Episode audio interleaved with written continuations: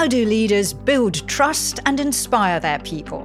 What skills and tools do they need? How can they develop them? And how about meetings? What role do they have? I've been talking to business leaders and scientists about what leaders can and should do to help their people feel trusted with a sense of belonging and purpose. So join me, Nisha Pillai, for another fascinating series of The Agenda, brought to you by Sherpany. My guest today believes that trust is a must for any leader. But how do leaders leave their egos at the door and build work environments that are inclusive and safe? Let me introduce you to angel investor Nicole Herzog. She's also chairwoman of Sherpany and has vast experience across a range of companies. So, what does she have to say about creating successful businesses? Nicole, welcome to the agenda. Good to have you with us. Hi, Nisha. Thank you for having me. I'm very excited. So, Nicole, you've been a business angel and an entrepreneur for several years now.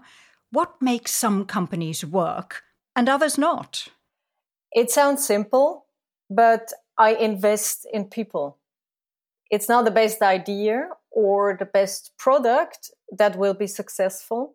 It's the best team a diverse team that is capable of adapting to a changing environment. You must have observed many different leadership styles. What, in your opinion, makes a great leader? Authenticity, for one, and you need to leave your ego at the door. It's not about you, it's about the result, and it's about the people you want to empower. Leave your ego at the door. It doesn't sound easy. That's a hard thing to do. That's right. Especially if you have a strong opinion on things. Imagine uh, working without a trustful relationship to your leader or to your teammates. You know, when I did my internship, I had a boss who had a toxic leadership style. She blamed me for doing mistakes, even in front of, of clients in the end, I was so terrified making mistakes, I couldn't even perform anymore. So I learned the hard way how it is if you have a leader who who does not trust in your skills and who does not have your back. You learned the hard way, but you also learned very early in your career. So it sounds like it was a good learning, huh? It's a good learning, you know. We only learn when it hurts, unfortunately. so, how does one build this thing called trust? Because, like you've just told us, it's not that widespread. Your very first boss was anything but a trusting and credible leader. Yes, I had positive experience as well very early in my career. So I learned the two sides of leadership, the positive one and the negative one. Um, so when I started my own company, umantis, a tech company, we lost our CTO. I mean, lost, he left the company, unfortunately, and we didn't have a successor. So I took over. And as you know, I'm a lawyer by training, so I'm totally not the obvious choice. But we didn't have a successor, as I mentioned, so I, I, I took over and I had to lead this team of engineers. So I was forced into this leadership style of trusting the people we hired, of trusting the experts. And they rewarded me with amazing results and they trusted me as well. And they knew I rely on them and they knew as well that I will have their back. So that's how I learned what trust can do for performance and for a team. And what can it do? It can totally empower and it can lead to high performing teams and to the best results. Beyond what you had expected, I presume. Totally, yes. Now, you were forced to trust your team when you had to step in as an emergency CTO, right? what happens in a situation where you actually do know a lot about your role? You do know the functions of your team extremely well, and you could do that, perform that function if you needed to. Is it harder to trust in that situation? It's harder not to control. You have to let go of control and I, as a person, know that really good that this is the hard thing to do. I'm a total control freak. So this is my daily challenge I have to not control, to trust the people and not to interfere. But eventually doing it yourself is not scalable at all, right? What about from the other perspective? You've been talking about leaders having to trust their teams. How and why would teams trust their leaders? What enables that trust to go both ways? In my experience, trust is reciprocal. So if you trust and if you show trust and if you show yourself vulnerable and open to your team, this helps the team to trust you. You as a person, you have to show you as a person. And of course, as a leader, you have to like people. So that means you need to have the courage to be honest, to reveal yourself with all your, your flaws and your your struggles. Is that what you're saying? Yes, that's what I mean with vulnerability. You know, if I am open about my strength or my weaknesses or my the, the mistakes I do or if I struggle, this helps your team also to be open and to make mistakes and to talk about mistakes and to come to you when they struggle. But if you seem to be not interested or if you cover your mistakes as a leader, they are scared of, of coming out. So we've been talking about an attitude of mind within an organization on all sides to foster trust. What about the role of specific tools, for instance, like meetings? in order to foster trust? Do they play a role?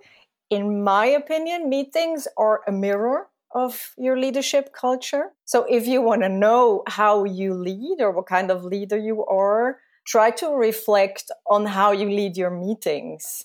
More specific, who is talking how much? Is it just you? How do you take decisions? Do you usually come out of a meeting with the decision you wanted? to take? Are there opposing opinions? Are people open to go in opposition to opinions? Or are they just quiet? So if you reflect on this, you get quite a good sense of what kind of leader you are and what kind of culture there is in your team. And having reflected, if you decide, okay, I want to make my meetings more inclusive, hear more voices, including some dissenting voices. How does one go about making a meeting feel like a safe space in which people can express themselves, especially when most of the time our meetings are held virtually? You can't read the body language of the people in your meeting, can you anymore?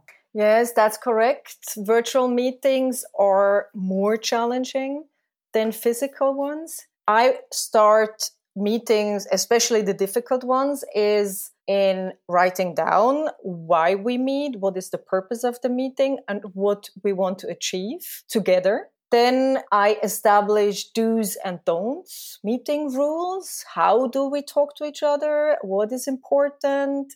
Uh, we listen, we reflect on what anyone said, or we agree that everyone in the room wants to contribute. Then I start with, for example, setting the scene, meaning that I ask the people, is there anything that is in their way or are there any obstacles for them to contribute to the meeting? Then there are techniques like brain writing. Some people don't like to, to speak in a group, but maybe they like to write it down. Brain writing? Tell us a bit more about that. I'm not familiar with this term. So brainwriting basically is like brainstorming, but you write down your ideas. And what's the benefit? The benefit is that you don't have to fear that someone is criticizing the idea you bring in. So you get more thoughts that are drawn out of the team as a result of this? Yes, you get more thoughts. And for many people, it's easier to write down ideas than to speaking them out loud. So we're talking about how meetings can be a mirror to the broader culture, leadership culture of an organization, and how meetings can be used to create more more inclusive decision making in an organization. What about other strategies to promote inclusion in the workplace? Most leaders know it by now, but still it's important to say it again and again. Diverse teams bring better results. I'm totally convinced about this. Diversity is just how you set up your team. Now you have to bring your team up to work, meaning you have to include them. And for me, again, as we said earlier, trust and the environment of trust is key to inclusion. In the end, inclusion needs the commitment of everyone in the team. It's not just the leader. It's we all have to contribute to inclusion. So what are the things we need to do to make sure that when we talk about inclusion, it's not just done in a kind of lip service sort of way, but that we genuinely are making the adjustments to our behaviors and strategies that will help women or young people really find their place within an organization? In my experience, there's not one size fits all.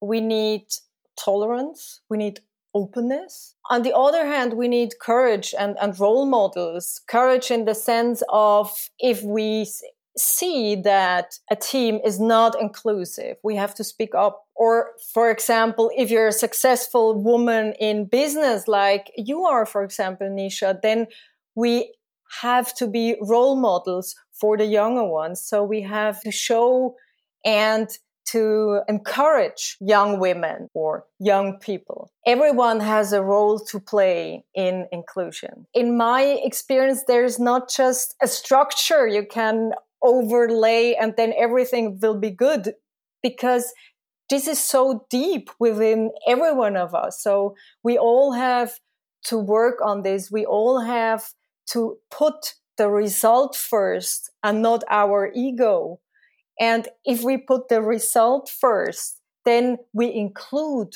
all the diverse team members we have because it's about the result and not about me as a person, as a leader, or as a team member. And that's not at all easy to achieve, isn't it? If you become too results focused, for instance, you can lose sight of the health and well being of your teams. How does one balance this trade off? So that you make sure that you have a healthy culture, which therefore is a productive one? That's a very important question. Thank you, Nisha, for asking. Because as a leader, you need to take care of yourself first. If you cannot take care of yourself, you cannot take care of anyone else. I had to experience this. I had a burnout 12 years ago.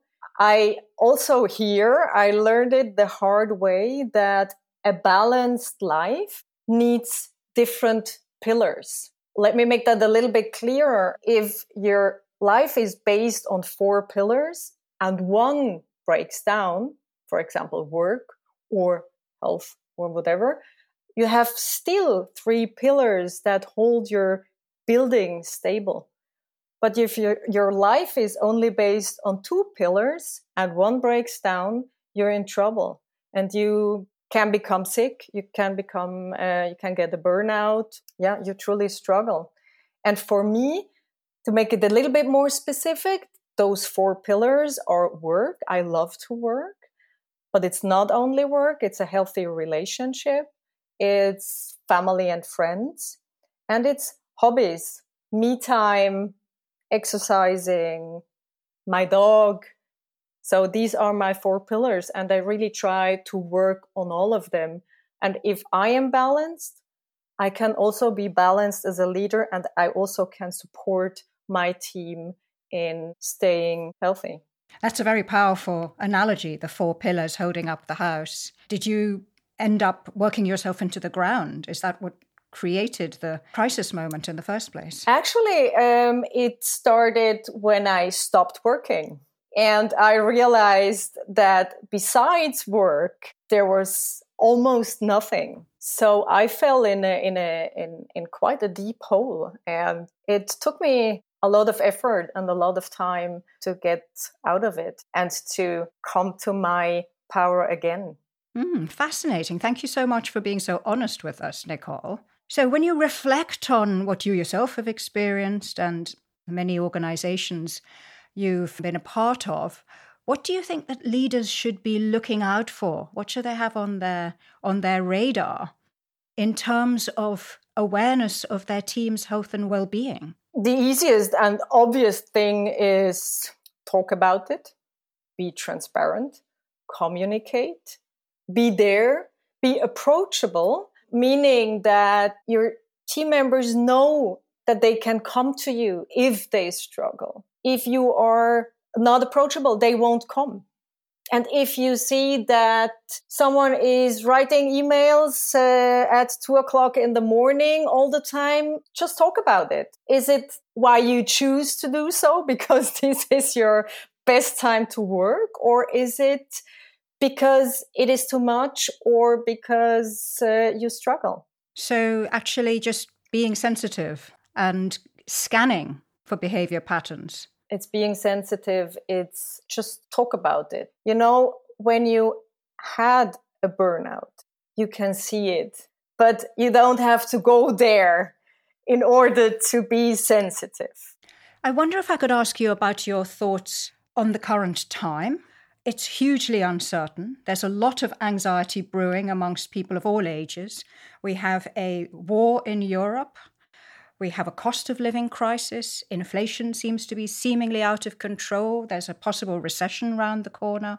What are your thoughts as a leader on how one manages a business and also teams in such a time of uncertainty and anxiety? I always focus on what I can influence. That's how I do it. And I cannot change inflation. I cannot change the war, unfortunately, but I can change my microcosmos. That's where I have an impact and that's where I focus on. As a business leader, you have to work with scenarios and you have to adapt. And probably it will still come differently than you thought in the beginning. But I trust that I have a team in place who is able to adapt to this ever changing environment. As I said in the beginning, that's what I'm looking for in people. It's been such an interesting conversation with you, Nicole. As it draws to a close, can I ask you to do a, a little thought experiment for us? Go back to your 25 year old self. If you were to say, Hello, Nicole, how are you doing? What advice would you give to that for myself of yours? That's a very tricky question. You know, I'm very focused on the future and on the current moment. But if I have to answer this question, I would say, Nicole, take care of yourself and don't forget to have fun. Ah, oh, that's a lovely answer. So I'm going to ask you to go down memory lane one more time and share with us your most remarkable memory, your most memorable memory, if you like, connected to leading people, Nicole? You know, I spent a lot of time in meetings. And meetings I remember are when I can feel that energy, you know, the, the, the pride a team has when they just have achieved a goal together. Then I know that it was an excellent meeting and I know that it was worth our time. Nicole Herzog, it's been great to have you with us. Definitely worth my time and everyone joining us to share in this podcast on the agenda. Thank you so much, Nisha. It was a pleasure.